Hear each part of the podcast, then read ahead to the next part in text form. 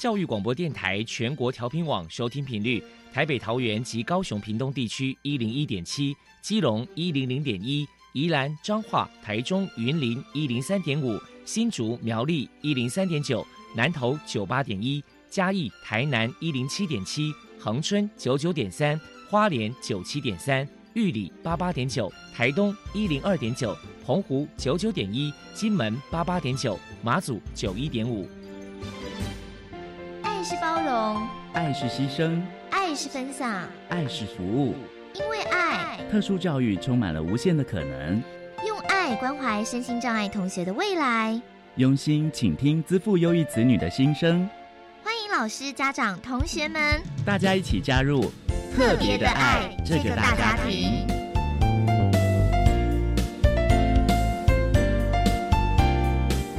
本节目由教育部学生事务及特殊教育司指导，国立教育广播电台监制。欢迎收听。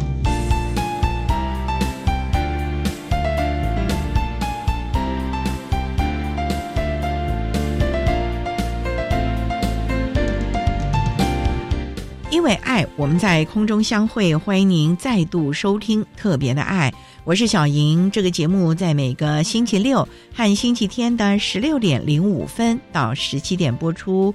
在今天节目中，将为您安排三个部分。首先，在“爱的小百科”单元里头，波波将为您安排“大树抱抱”单元，为您邀请台北市视障者家长协会的赖姿如女士为大家分享视障儿家长的教养经验，希望提供家长老师可以做参考了。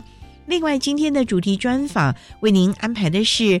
爱的搜寻引擎为您邀请高雄市立男子特殊学校国小部视障巡回辅导的退休老师叶旭培叶老师为大家分享开启其他学习的能力，谈国小教育阶段视觉障碍学生辅导以及支持服务的经验，希望提供家长老师可以做参考喽。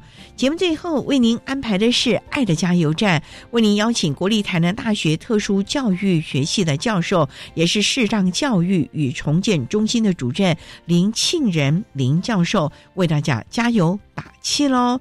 好，那么开始为您进行今天特别的爱的部分，由波波为大家安排大树抱抱单元。大树抱抱，特殊儿的父母辛苦喽！我们将邀请家长分享教养的技巧、情绪舒压、夫妻沟通、家庭相处。甚至面对异样眼光的调试之道。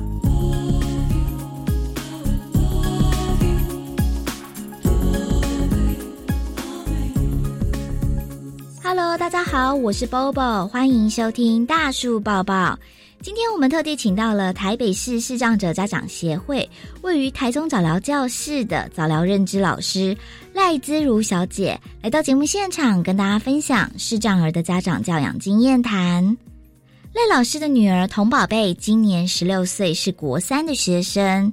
首先，我们先请您来谈谈当初知道童宝贝有视觉障碍，当时内心的心酸跟难过，您是如何走出来的呢？当时在诊间呢，听到医生说我看不到你孩子左眼的视网膜的时候，我的脑袋是一片空白的。抱着孩子走出诊间的时候呢，我就想着说我接下来应该要怎么医治好他的眼睛。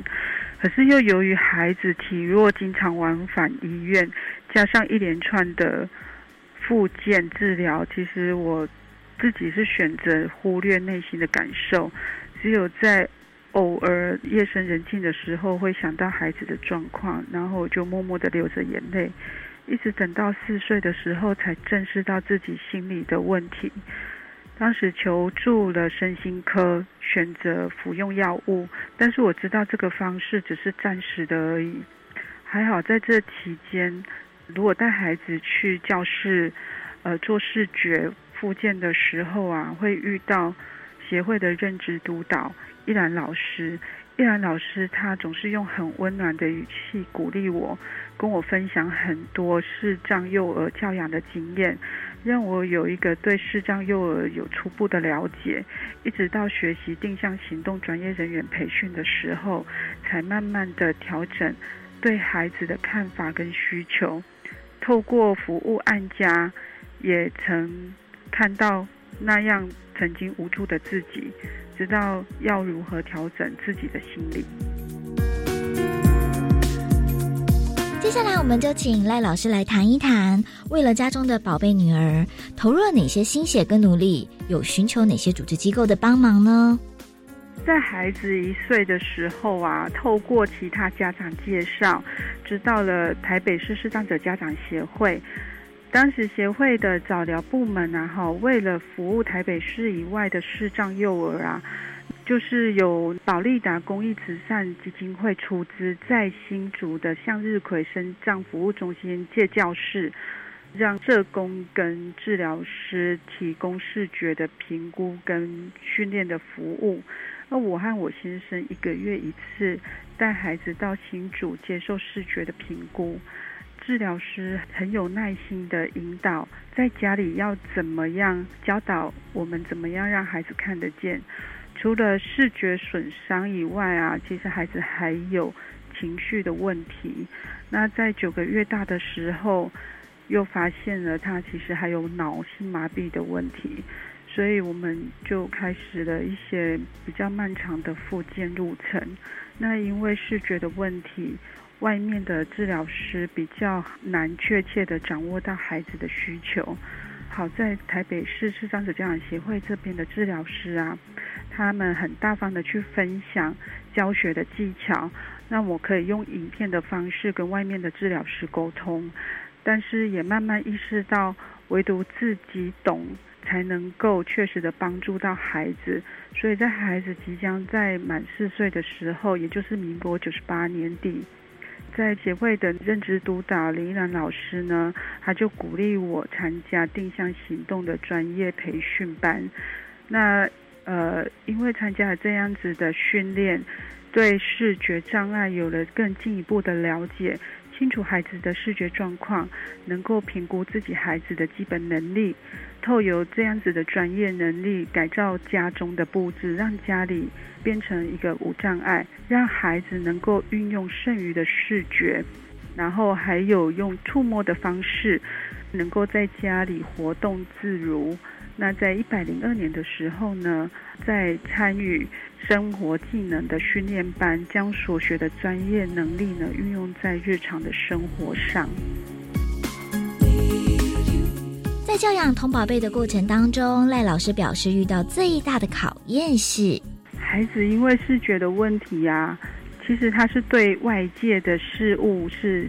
极度的敏感，但是他没有办法用语言表达，那只是不断的惊吓跟哭泣，那孩子的情绪经常性的崩溃，真的真的很让我，呃不知所措，没有办法知道孩子到底怎么了，加上面对亲友的关心，总是很热情的提供一些教养的经验，可是却没有办法改善，在这一路来哈，真的是。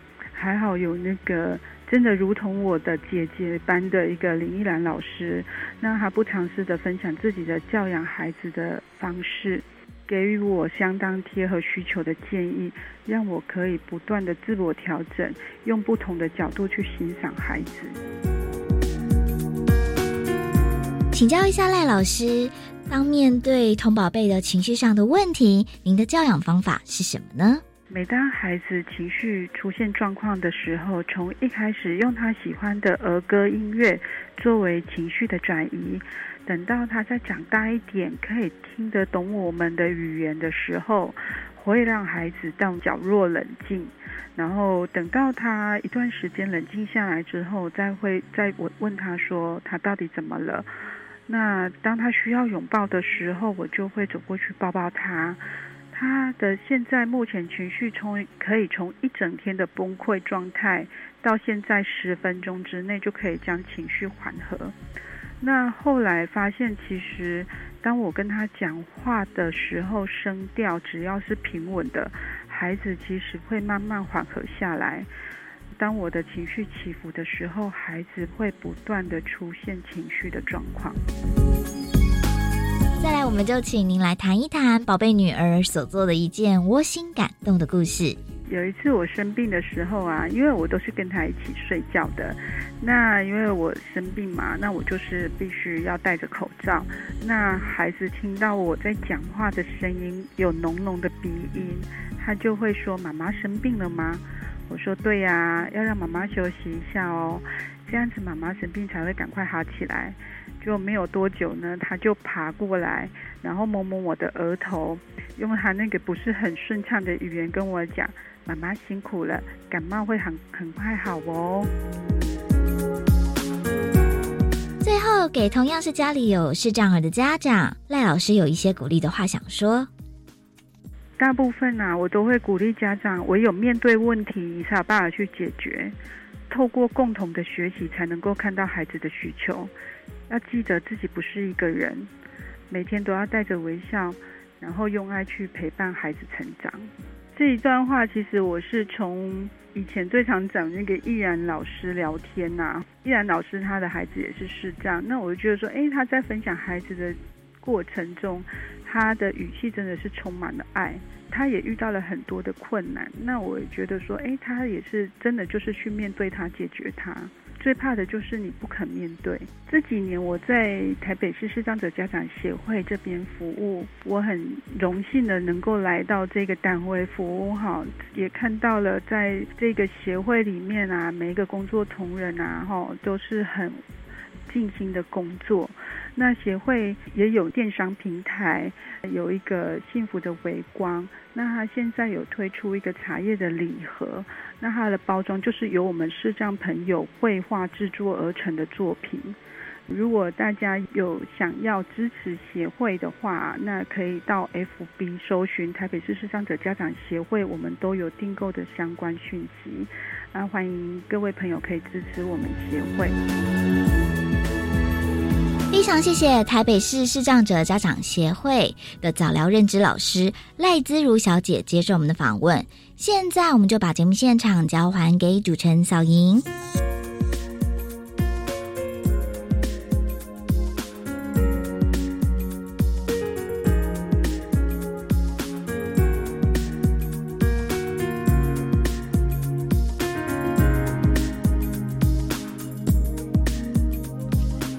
谢谢台北市视障者家长协会的赖自如女士以及波波为大家分享了视障儿家长教养的经验，希望提供大家可以做个参考喽。您现在所收听的节目是国立教育广播电台特别的爱，这个节目在每个星期六和星期天的十六点零五分到十七点播出。接下来为您进行今天的主题专访，今天的主题专访为您安排的是爱的搜寻引擎。为您邀请高雄市立男子特殊学校国小部视障巡回辅导的退休老师叶旭培叶老师，为大家分享开启其他学习的能力，谈国小教育阶段视觉障碍学生辅导以及支持服务的经验，希望提供家长老师可以做个参考了。好，那么开始为您进行今天特别爱的主题专访，《爱的搜寻引擎》。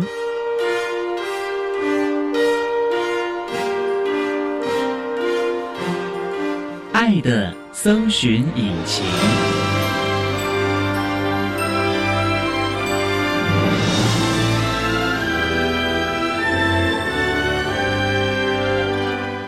今天为大家邀请高雄市男子特殊学校国小部视障巡回辅导退休教师叶旭培叶老师，老师您好，主持人你好，各位听众大家好。今天啊，特别邀请老师为大家说明开启其他学习的能力，谈国小教育阶段视觉障碍学生辅导以及支持服务的经验。那首先，我们刚才介绍老师，你是视障巡回辅导老师，请问这个视障巡回就是你要到各个学校去巡回辅导，不会只是在某一个学校定点服务了吗？是视障巡回辅导，就是老师到有。视障学生的学校，老师走动，学生就在他的原属学校服务。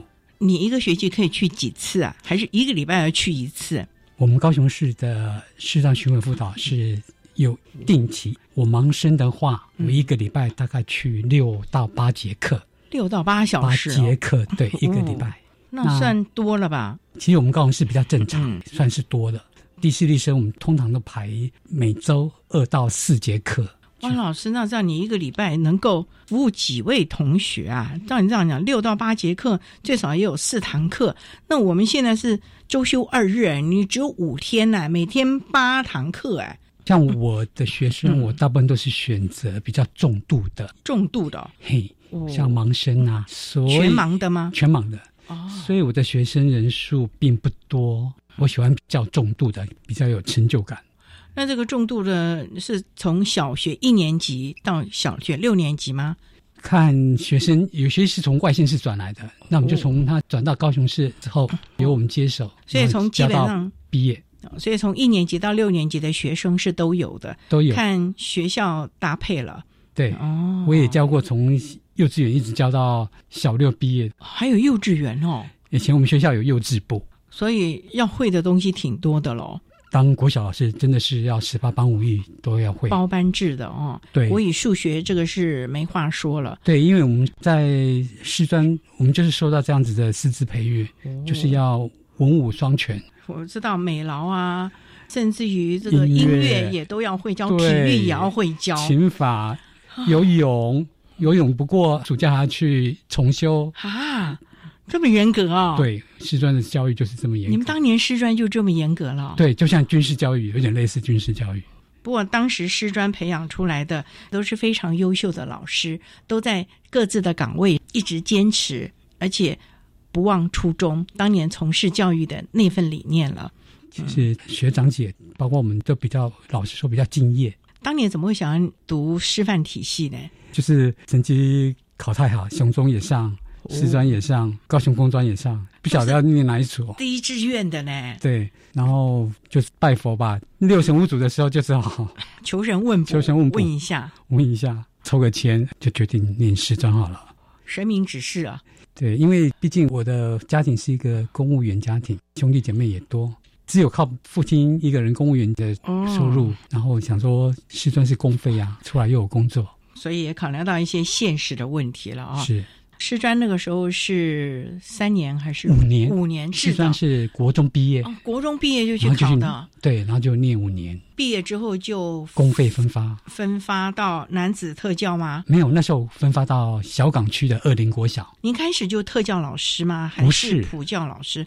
不是哦，我之前是普教老师。哦，那怎么会？因为视障要非常专业，要点字啊，要很多耶。那时候我毕业就分发到二林国小，是普通学校。我是担任高年级的老师，一直教了十年。有一些教学上的一些低潮，因缘聚会，教育局想要遴选老师去台南师院，现在台南大学前身接受盲生视障师资的培训，然后我就去报名了，就上了。是。侥幸就上了，就坚持到这了。好，我们稍待呢，再请高雄市立男子特殊学校国小部视障巡回辅导的退休教师叶旭培岳老师，再为大家分享国小教育阶段视觉障碍学生辅导及支持服务的相关经验。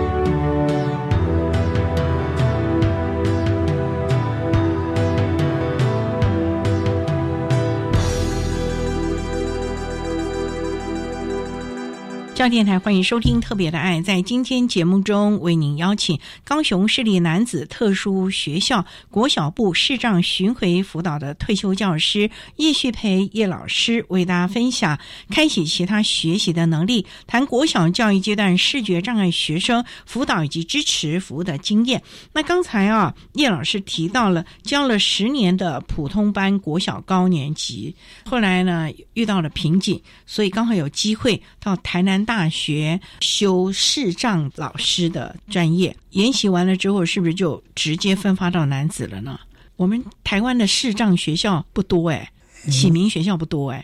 那时候国内的特殊教育刚起步，我在那时候是台南师院接受一年的带资带薪的视障师资培训，要返回自己原来的服务地二林国小，对二林国小服务，就要从事视障巡回的工作。就不用再带普通对，就不用再带普通班了，就要视障巡回辅导了。对，那时候教育厅就是要培育这些视障师资，然后从事视障教育工作。大部分人担任视障巡回辅导工作，少部分的一些学长，他们就在教育局担任视障辅导员，办行政。有各自不同的分发了。其实巡回辅导蛮辛苦的，因为所有的教具得扛在你的车上，在那边也没有相关行政的资源。最重要的是。他又不是你原班的学生，你不可能一个礼拜五天。那家长的信任度，还有他原班老师吧，你要跟他博感情，要把你会的教给他吧，不然的话，那剩下四天的孩子怎么办？我觉得这中间呢，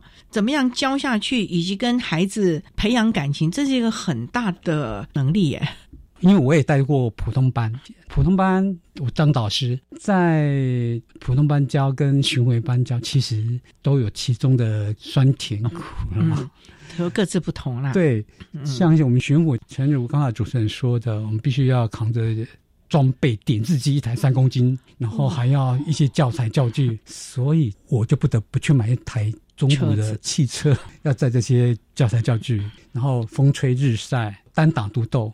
因为你去学生的学校认识的就只有视障生的导师，下完课你又不可能又返回你原来的特殊学校，我原属的学校，路途又遥远，反正就是在外面，我觉得就就单打独斗，单枪匹马。但是在集中式的班级里面，学生数多，比较有归属感，我觉得优缺点都有了。最重要的其实就是提供这些孩子们有关于相关的学习，甚至于可能在情绪方面、心情方面的辅导了啊。是好，那我们稍待要再请高雄市立男子特殊学校国小部市长巡回辅导退休教师叶旭培叶老师，再为大家分享国小教育阶段视觉障碍学生辅导以及支持服务的相关经验。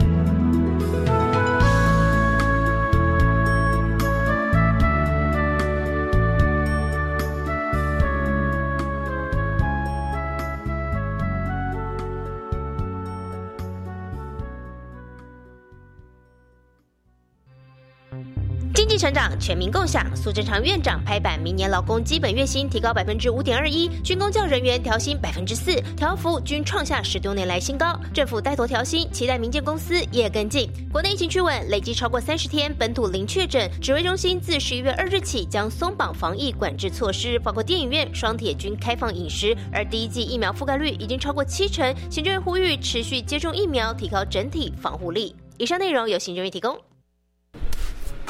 现在在剥浆，剥浆就是剥一块整砖的量，让它炸一下，然后要确保它每个面都有在油里面。继职教育让人有无限可能，他们都说继职让我翻转人生。教育电台即日起于官网 Channel Plus 推出继职翻转人生策展，邀请您聆听继职金牌选手翻转他们人生的精彩故事。第二届台湾科学节又来喽！活动期间从十一月六号到十四号。透过教育部的五个馆所——海洋科技博物馆、台湾科学教育馆、自然科学博物馆、科学工艺博物馆、海洋生物博物馆以及二十个科普基地，推出多元丰富又精彩绝伦的科学飨宴，邀请您一起来参加体验科学的乐趣。详情请上台湾科学节官网查询。以上广告是由教育部提供。管那么的水，落嘎西木啊！大家好，我们是欧开合唱团。您现在收听的是教育电台。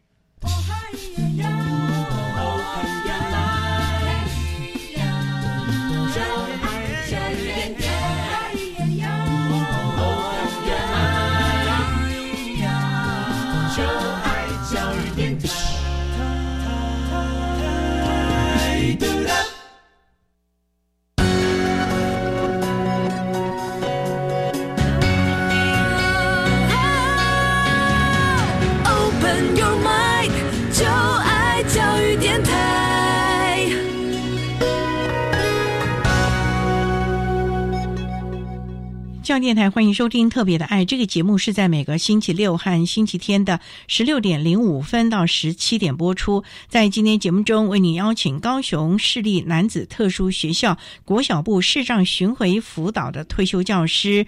叶旭培叶老师为大家分享开启其他学习的能力，谈国小教育阶段视觉障碍学生辅导以及支持服务的经验。那刚才要叶老师为大家简单的分享了我们视障巡回辅导老师啊，到各校服务我们视障孩子的过程还有重点啊。那也请教老师啊，你到了这些学校，因为我们最重要的还是要教导孩子们学习的策略，甚至一项定向行动啊，他不能。在学校里面就整天坐在位置上，定向行动对于视障孩子其实是一个很重要的能力。那老师能不能分享你是怎么样的教导这些孩子的定向行动呢？定向行动，我一开始会教孩子认识他自己身体有左右的概念，左手右手还有上下的概念。再来，我会教他认识直障，我们所谓的白障。一开始先让他练习直线行走。因为直线行走对视障生定向行动来讲非常重要。比如说，如果你过马路，过马路你走歪了，你或许从斑马线走到快车道去了，那是平衡感的问题吧？平衡感另外，另外就直线的那种直线行走的能力，这样开始慢慢训练。对，我会想直线行走，因为我们视障学生走路的步态、走路的仪态，有时候他那种碎步或者跟我们一眼看去就不太一样。碎步，然后缓慢、慢慢的，有时候连摆手，我都还要再指导他，比较接近我们明眼人走路的步态。这很重要吗？当然，其实安全是第一。那另外步态，你也是要跟我们正常人，我们所谓的优雅仪态的问题仪态的问题，走路的步态就是要抬头挺胸了。对，抬头挺胸。那有时候他手也不会摆动，走路不会摆动，就这样子直直的，僵僵直直，僵僵直直的。所以走路的仪态也要教他。然后我会教他从自己的教室座位怎么走到老师的位置，怎么去丢垃圾。这个是在教室里面的定向行动。他要拿他那个白杖吗？还是要摸着教室的课桌椅，要让他行走呢？因为我们常常啊被教导的就是班上如果有视障的同学，那我们的课桌椅就不要随便乱移动，让他有一个自己心里的地图，所有的东西都要摆置。的适当一点喽，对，教室环境就要比较友善的环境，比较无障碍的环境，不能中间有一些障碍物。如果需要移动跟动的话，那也要跟我们的视障学生讲，今天哪边移动了。教室里面呐，也不见得一定要拿手杖，在他熟悉的环境，譬如说在家里，在家里很熟悉呀，不见得这样拿手杖，就是先让他训练，可以在比较熟悉的环境。他今天比如到另外一个新的教室，当然肯定要先用手杖去探测前面有没有障碍物啊？哎，可以保护、可以辨识的功能。所以在教室里面，我们除了手杖以外，还有所谓的徒手定向。徒手？对，就是用手摸吗？哎，用所谓的上肢护身法、下肢护上，保护他的上半身、下半身。怎么追击？这是徒手。所以我们的定向行动，包括徒手定向、手杖的定向、导盲犬的定向等等，不是只有白杖而已。所以必须先在教室里面教他这个教室，教室熟悉了之后，每天的日常生活能够熟悉了之后，那再来教他，譬如走到厕所啦，或者专科教室啊，然后整个校园终极的目标就是校园熟悉了。那长期目标，我可能就要让他到社区附近去行走，这也是我的 IP 里面就列入长期目标，到社区、到捷运站、搭公车，甚至最后一堂课我就会教他自己搭大众运输，然后我在后面观察，但我会跟他说，老师在你旁边会保护你，可是我都不出声，必要的时候我才会出手，让他先有安全感，就是在后面保护着我。那我教学生用教他的一些技能，甚至包括寻求协助他人的协助等等，就类似我帮他做一个考评，学习下来效果如何？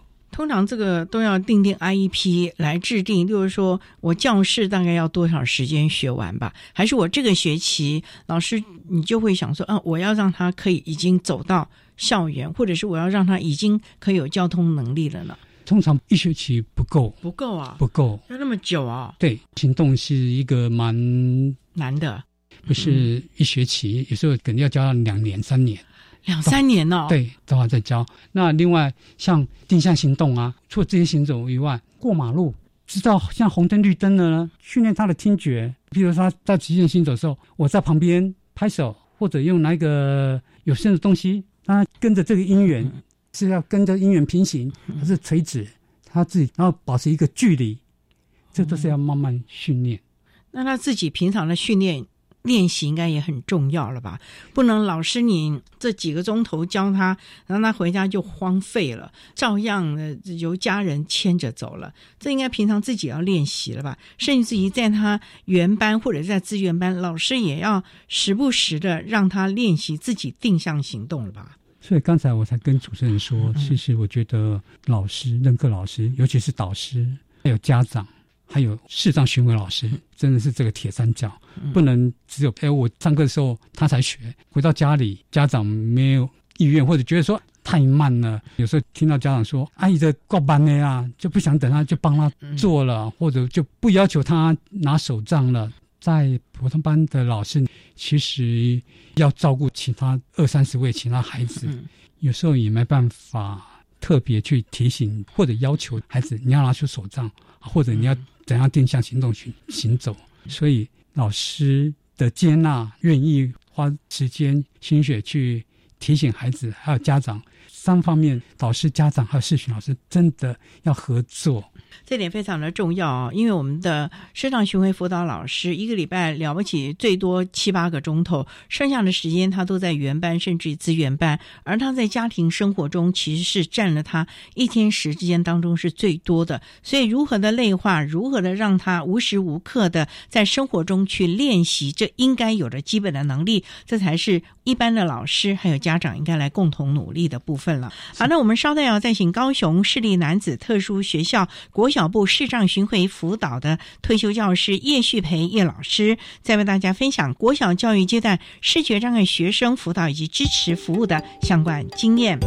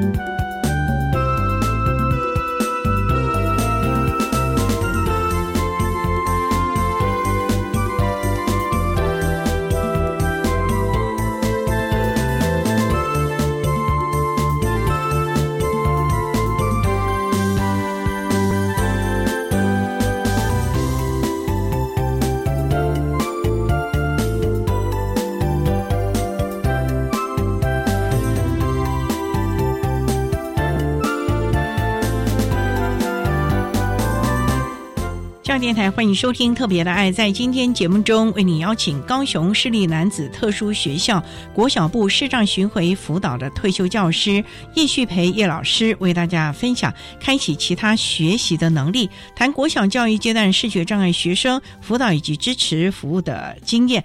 那刚才啊，叶老师为大家提到了在定向行动这个部分，其实除了我们视障巡回辅导老师教导基本的能力还有策略之外呢，最重要是原班的老师、资源班老师还有家长应该在生活当中让他不断的练习。所以呢，普通班老师还有我们资源班老师其实是非常重要的。那在这个部分呢，想请教叶老师，您多年的巡抚经验，您都是怎么样去跟他们沟通，然后为孩子定定了 IEP，大家共同的来执行教学策略呢？其实我认为老师跟家长应该是一个伙伴的关系，可惜有时候我发现家长啊非常强势介入学校的教育。也有些家长，他或许觉得他人为言轻，自己学历可能不及老师，没有配合，或者比较消极的去看孩子的家庭教育。那针对普通班老师，你要怎么跟他们沟通呢？对普通班老师，因为我本身有待过十年高年级的老师，所以我知道普通班老师的心态。一般我们在遴选适当生的导师的时候，其实学校都会协调了。找比较有爱心的老师来担任这个视障生的导师，所以大部分老师都很愿意配合。我也知道老师的心态，有时候有的老师也认为说，我就是教育专业，什么都要听我的。对于家长的有些要求，可能不屑，或者说比较敷衍。呃，通常都会跟老师讲，孩子在学校可能跟他相处的时间可能几小时而已。可是家长其实也是非常辛苦的，他们在家里相处的时间十几个小时，所以有时候我都希望老师多体谅一下家长带孩子的辛苦。一般老师大部分都从悦纳接受这个孩子。温老师，我也很好奇啊，就这一群孩子啊，平常还是在原班就读了，他跟原班同学之间的感情，甚至同产的互动，代班老师啊，这点就非常的重要。在这个部分，有一些什么样的建议啊，可以让我们一般的老师可以在班级经营上啊，或者是同台的互动啊，让这个孩子在这个地方能够跟一般的孩子融合在一起，不会觉得好像是一个客人的那种感觉呢？其实，老师应该要表现出跟家长对等、真诚、尊重、积极的态度。老师对这个视障学生呢，你要觉得平常心看待，不要跟他有特权。我常常看到有些老师有时候呵护过度了，譬如说整洁工作不让他做，升旗不让他下去，甚至有时候体育课就请他在旁边休息就好，这样就剥夺了学生的学习机会。所以，老师，你认为班级的清洁活动也应该让他？适当的参与，只是注意安全，在他能力范围内可以做的喽。是，例如他可以做哪些呢？哎，譬如说擦桌子啊，帮擦老师的桌子啦，小朋友的桌子啊，甚至擦窗台呀，甚至有时候扫地，扫地也有方法。比如说怎样扫一区域，然后垃圾。我也曾经听过智能生的同学抱怨，都说为什么某某某这个视障生啊？为什么他都有特权？为什么他考试都不用写国字啊？为什么就不用写改错啊？为什么不用写？有时候他们都不知道，因为点字里面就是没有字形的概念啊，所以改错或者国字根本就没办法写。所以有时候。我也会利用机会进去班级跟小朋友介绍一下什么是点字，比如考试的时候哪些大题他省略的原因。所以我也是希望我们的视障生呢，老师在教育他们的时候，不要让他们有特权，有机会让我们的视障孩子啊去帮忙服务同学，譬如说打菜等等，不要让我们的孩子认为我们首先都是要朝上，多一点机会让我们的视障孩子去服务同学。我也发现，有时候我们的视障生孩子。接受别人的帮忙，他比较不懂得，他认为是理所当然的。对他会觉得说，从小就帮忙惯了，他也不会跟人家道谢。甚至会鼓励家长啊，你有一些什么小小的东西啦，好吃的东西啊，其实我们的国小同学都很好。比如说有一个生日啊，发个糖果，建立同才的关系，这样子也不错。我听到孩子六年级快毕业的时候，导师来要他们写出。如果今天换座位啊，你最想跟谁坐？最不想跟谁坐？结果导师偷偷跟我说，那视障孩子啊，被列为同学最不想跟他坐的。有时候我就会进去这个教室里面呢，跟他们玩个优点轰炸。视障生的孩子有哪些优点？当然，我也会私下跟我的视障生孩子说：，那你已经快要毕业了，你最喜欢的哪一些同学呢？就我发现孩子竟然说不出一个同学的名字，可见在班上人际关系不是很好。我也跟他说，你要适时的表达你的谢意，甚至有时候你要去服务别人，多一点主动跟同才、跟同学讲话，不要一下课就只是坐在位置上。所以这些其实啊，跟我们的家庭教育有很大的关系，以及我们的学校教育有很大的关系。让孩子知道适时的感恩，适时的感谢别人对他的协助，也勇于为大家付出了啊。好，那我们稍待要再请高雄市立男子特殊学校国小部视障巡回辅导的退休教师叶旭培叶老师，再为大家分享国小教育阶段视觉障碍学生辅导以及支持服务的相关经验。电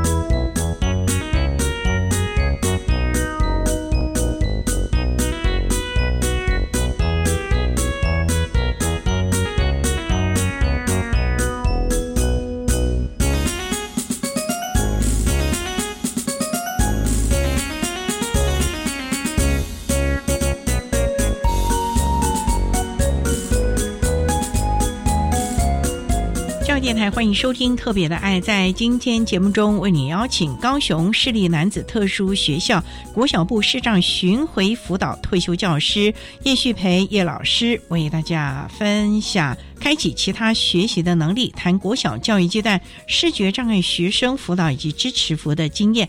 那刚才啊，叶老师为大家分享了亲师的互动以及老师带班的技巧，班级的经营，其实对于我们这个孩子在班上的。活动融入呢，其实是有很大的意义的啊。我们的孩子在原班融合的机会其实是非常多的，所以代班老师是不是在一般的教学上还有一些什么要特别注意的地方？因为我们的孩子视障巡抚一个礼拜的时间有限，就算是去资源班。时间也是有限，大部分时间仍然在原班。原班导师应该怎么样的来注意一些？您都会提醒他一些什么呢？其实很多普通班的老师刚接到他下学期要接视障生的时候，其实内心都非常恐惧。所以我会先跟老师说，需要我协助的地方，我的手机二十四小时开机，随时欢迎他跟我保持联络，先让老师有个安心。他不是单打独斗，他还有我们巡回老师的帮忙。老师在教学的时候有几点要注意的事情，就是第一，注意盲生的一些盲行为。我们一些盲生呢，会用手挤压眼睛啊，或者身体前后摇晃啊、转圈子啊，感觉这个是他们的习惯吗？我们所谓的盲人的一些习惯动作了，对，要刺激他这个。感光，这也不能怪他啊。对，但是我们要提醒他有，渐渐减少。所以这个就有靠老师或者是主要照顾者来注意了。是，那需要安排一个小天使在旁边吗？小天使当然也是有需要，譬如说有时候我们老师放那个。电视荧幕啊，影片啊，小老师在旁边小声的跟他解说，甚至现在在实验室在这堂课，在做什么，安排一个爱心小老师，对这个视障生会非常有帮忙。甚至在户外教学，比如说现在看到什么啊？如果有一个爱心小老师在旁边协助跟他解说，现在户外教学现在看到一些什么东西，可以让他口述一下啊，这些也都是必要的协助了啊。不过刚才老师您说还要做实验，我们的视障的孩子做实验安全嘛？那那很多都是化学的东西，耶，会有危险性的。对，所以我觉得在上这种比较有危险的课的时候。当然有些化学药品有危险性，那一定要有教师助理员。现在我们的学生大部分各县市都有给我们的身心障碍孩子做所谓教师助理员。我觉得教师助理的结束就应该配在这些，譬如自然课、数学课这种理科的比较有需要。那除了您刚才所提到的，可能他有一些会晃动啊，这一些要刺激他的感官。除了这些之外，班导师还有一些什么要特别注意，协助我们的孩子？他的座位要特别安排吗？要离老师比较近一点的呢，还是要安排旁边的人比较有爱心的？通常盲生，因为他几乎。靠点字学习了，所以座位的安排比较没有那么重要，反而是低视力的学生啊，因为他眼睛要看板书，所以必须要跑到黑板去看。我都跟老师讲，尽量排前面一点，第一排，譬如说位置啊，就在两排灯管中间呐，比较不会有桌面或者他书本的反光、眩光。哦，然后允许他随时看不清楚，就可以到黑板前面看。这都是要特别注意他的学习了啊！对，甚至如果说他有一个桌上型的扩视机，扩视机就可以看近看远，这时候就不一定要排前面了，他就可以排在教室比较空旷的地方，需要大一点的桌面，可以放那个比较大型的扩视机，那他可以利用这个科技辅具啊，帮他看板书，还有他看近的时候看自己的课本都可以。老师，你提到这个扩视机啊，通常都很笨重啊，可能就一直固定摆在这个地方，所以班上其他同学的好奇心是不是也要适当的疏导了？不然这孩子都好奇，可以看近看远，尤其小一、小二、小三这个孩子，那更是好奇心旺盛啊，所以这个时候呢。班级的入班宣导是不是也要特别的提醒？就像我们有听障的孩子，他们的助听器，我们也要特别的提醒其他的孩子，不要认为他的助听器很好玩、很好奇啊，拉来拉去的。所以我们的视障扩视机是不是也要特别的去注意到这些呢？对，视障扩视机一台动辄都十几万，那么贵哦。嘿，因为都要电源线嘛，有时候电源线摆在地板，小朋友有时候会踢到，所以这时候怎么做这个电源线的布线啊？哈，非常重要，不要让小朋友都踢得到。同学的好奇心，我觉得是正常的。刚开始他们会觉得好奇，就让了解一下这个操作原理是什么。譬如说，他也会对这个市场生的这望远镜啊、放大镜啊、扩视机啊，都会觉得好奇。我觉得就是慢慢让他了解这些扩视机的功能之后，假以时日，其实这个好奇心就慢慢慢慢。变淡了，所以啊，其实谈这么多啊，我们代班的老师还有同学们呢，都应该要有这个正确的观念跟我们的孩子互动。不过最重要还是我们自己视障的孩子。老师，你教了这么多年了，除了您刚才提到说要知道事实的感恩，感谢同学对他的协助之外呢，我们视觉障碍的孩子是不是从小应该形塑一些个人该有的认知呢？例如，可能他的生涯的规划啦，或者是乐观。的精神呢？正向的观念呢？通常我就鼓励孩子，他要勇于接受自己这个障碍的事实。我跟他说，像我本身我也是近视，我眼睛也是生病了啊。很多人戴眼镜，事实上眼睛都生病。世界上没有所谓完美的人啊，每个人都有他的一些缺点，所以你必须要面对自己的障碍。所以呢，你要让孩子悦纳自己，这才是最重要的啊！当然了，家长的教养的态度，以及我们的亲师生的合作，这才是让我们的孩子在每个教育阶段呢，尤其在国小启蒙教育这个阶段，能够好好的打下基础了啊！那我们今天也非常的谢谢高雄市立男子特殊学校国小部视障巡回辅导的退休教师叶旭培叶老师，为大家分享的国小教育阶段视觉障碍学。生辅导以及支持服务的相关经验，非常谢谢叶老师的分享还有说明，谢谢您老师，谢谢。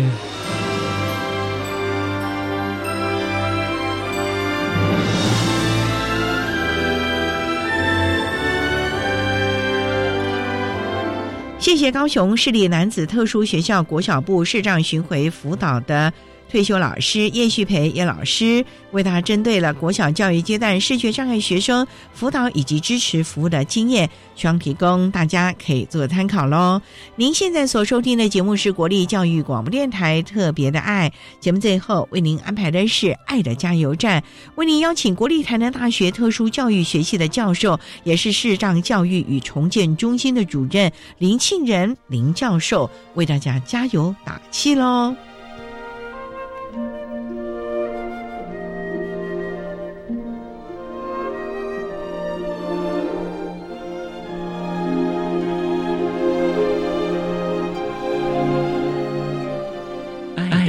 加油站。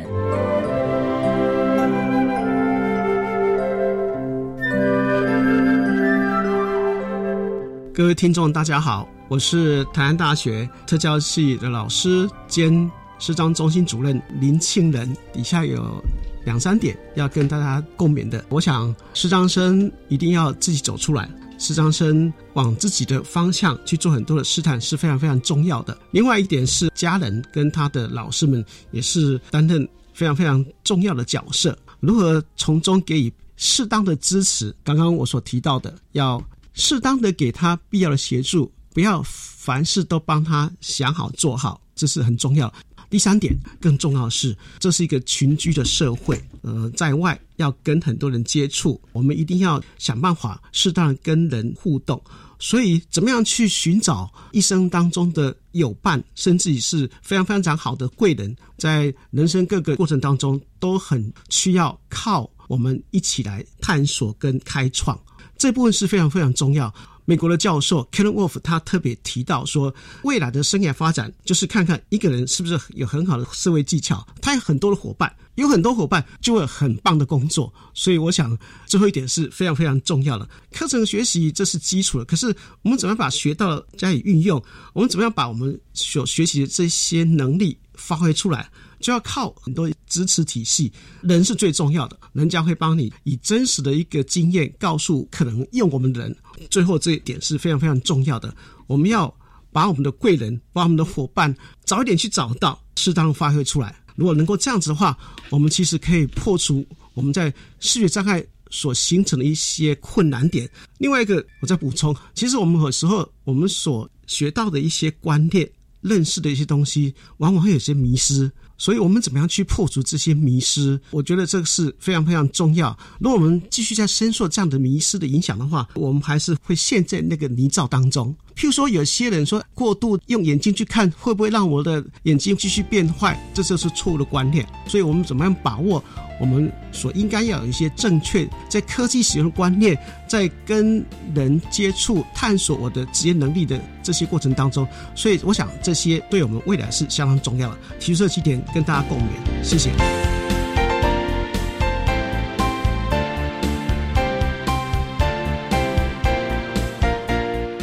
今天节目就为您进行到这儿来，感谢您的收听。在下个星期节目中，为您邀请一百一十一学年度身心障碍学生大专真试的承办学校中央大学教务处招生组的组长王友胜王组长，为大家说明多元学习的管道，谈一百一十一学年度身心障碍学生大专真试的相关资讯。期望提供家长、老师还有同学们可以做个参考喽。